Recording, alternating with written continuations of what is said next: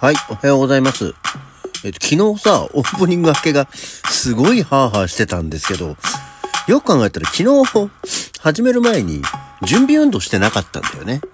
あの、一応ここのとこね、ちゃんとその辺をして、体をほぐしてからやろうと思ってて、してなかったのが影響したのかもしれませんね。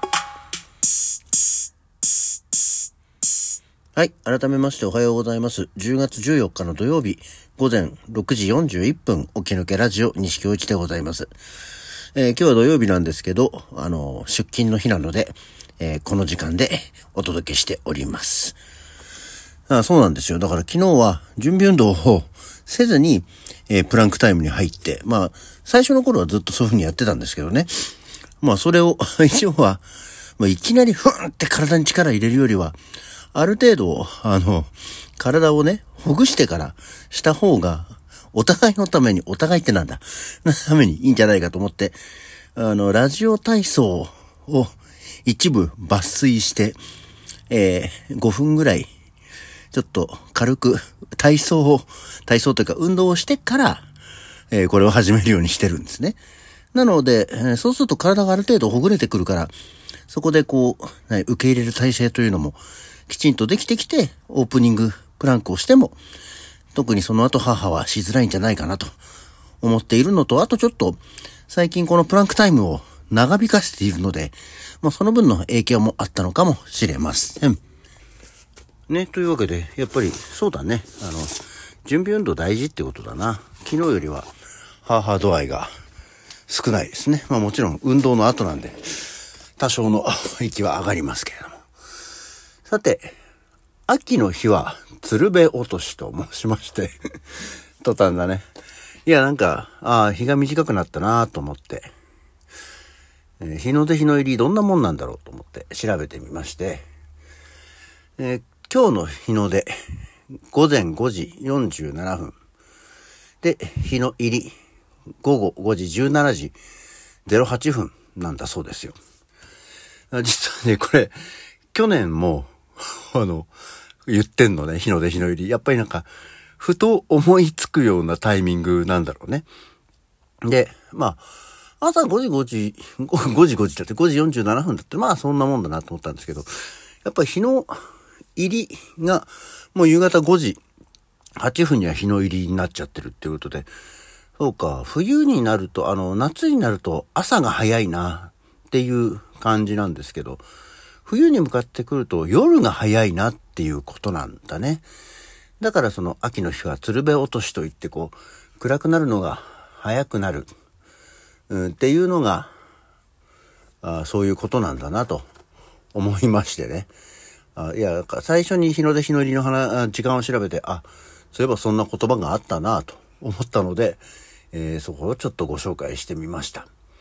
まあもちろんこういう日の出日の入りはね、あの、地域的なものもありますから、えーまああくまでうちの方はこんな時間ですよ、ですけどね。まあ、やれ沖縄だ、やれ盛岡だってなると、それはそれで変わってくるでしょうからね。ここで本当は比較をして何時何時って言えばよかったなっていうのは今思った。調べてないからよくわからないです。はい。えーそんな中、一応まあ時期も時期なので、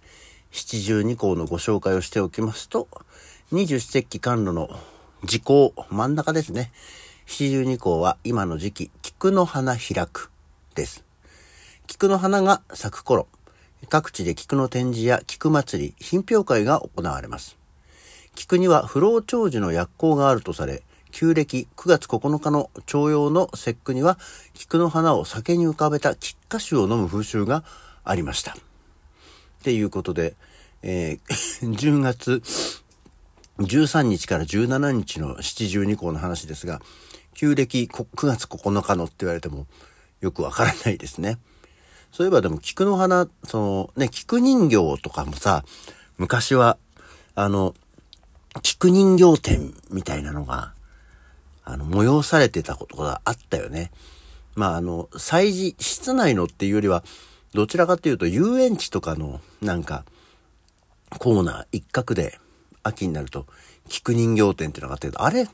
何だったんだろうね。あの、菊人形をね、あの、首から上はさ、人形の顔で、で、あの、主に和装の、あの、ね、歴史上の人物とか、こう、有名なキャラクター、ね、あの、お芝居とか歌舞伎の有名なキャラクターを模した、えー、人形を展示してましてね、あの、着物のところが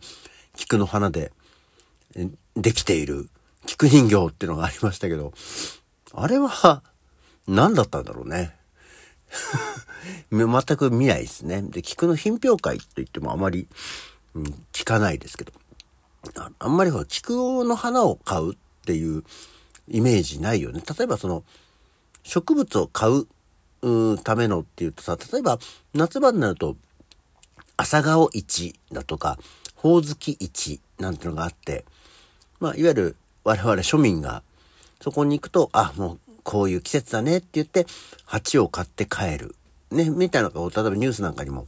出たりしますから、なんか、ある種風物詩的に植物を買う、買いに行くなんていうことがありますけど、菊の花を、菊の花ってどうしてもこの仏花のイメージがあるからね、お供えとして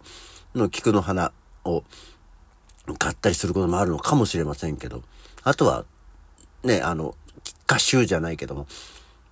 お刺身の上にちょっとそれっぽい花が乗ってて食べるやつ。あれ菊じゃないのかも。でも食用菊っていうから菊なんだろうね。え、だったりっていうのがあるので、あまり菊の花だけをめでるようなイメージっていうのはないですけど、いかがでしょう。これもやっぱり地域的なとこなんだろうかね。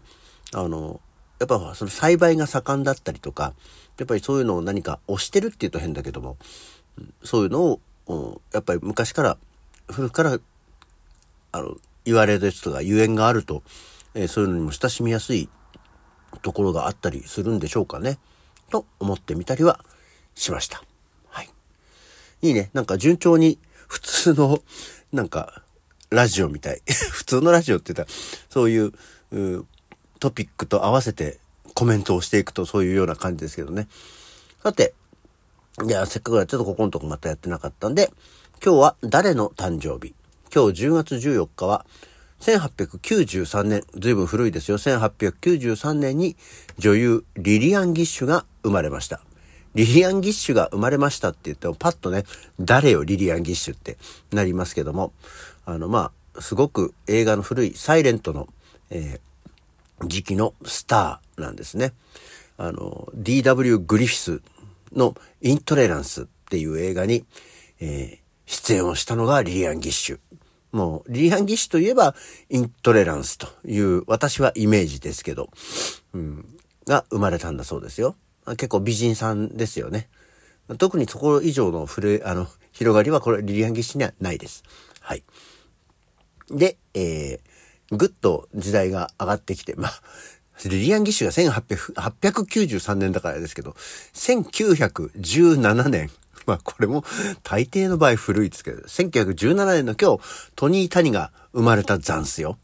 ね、トニー・タニ、1917年生まれなんだ。まだ87年、あの、トニー・タニはあれだよね、確か。なんだっけ、あの、石原裕次郎が亡くなった日に亡くなったんじゃなかったっけ？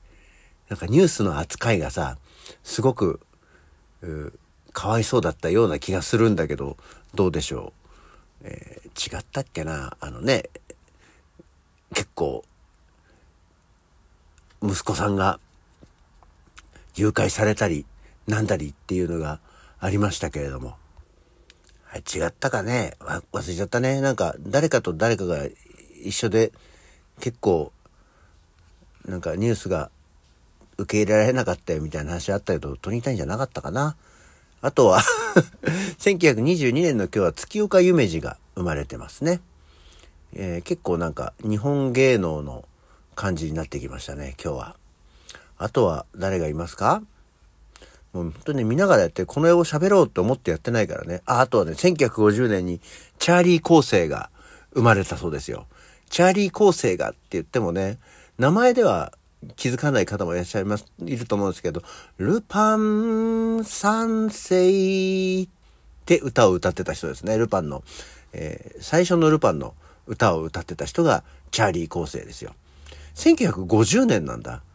もうちょっと年上の方かと思いきや、でももう自分たちより18歳も年上だったら十分年上なの か。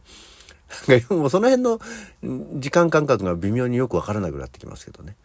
で、1953年の今日には渡辺和美、えー、ギタリストですね。えー、今やもうジャズギタリスト大家ですけども、あの、若かりし頃は YMO のライブに同行してワールドツアーとかにもね、行ったりしてた渡辺和美、今日生まれてるんだそうですよ。えー、結構日本人の方が多いんで、他に誰か外人とかでもいないかなと思いながら調べてるんですが、特にいないですね。日本では長作ひろみが、えー、1970年に生まれました。うん。あと、坂井正人が、えー、1973年に生まれてるんだそうですよ。えー、日本の芸能のテレビとかだと、そう、今日ここはもう坂井正人ですっていうことになるんだろうね。えー、っていうような感じでございますね。あとは、こう、昨今のニュースっていうのもあ意外とないもんで、えー、そんな方々がお生まれになったそうです。あ、いい時間になってきた。ね、あの、12分ぴったりまで喋らなくていいんじゃないのっていう感じがあったので、えー、今日はこのぐらいにしときましょう。と言いながらももう結構いい時間になっちゃった。というわけで今日の起き抜けラジオはこの辺で。それじゃあまた次回。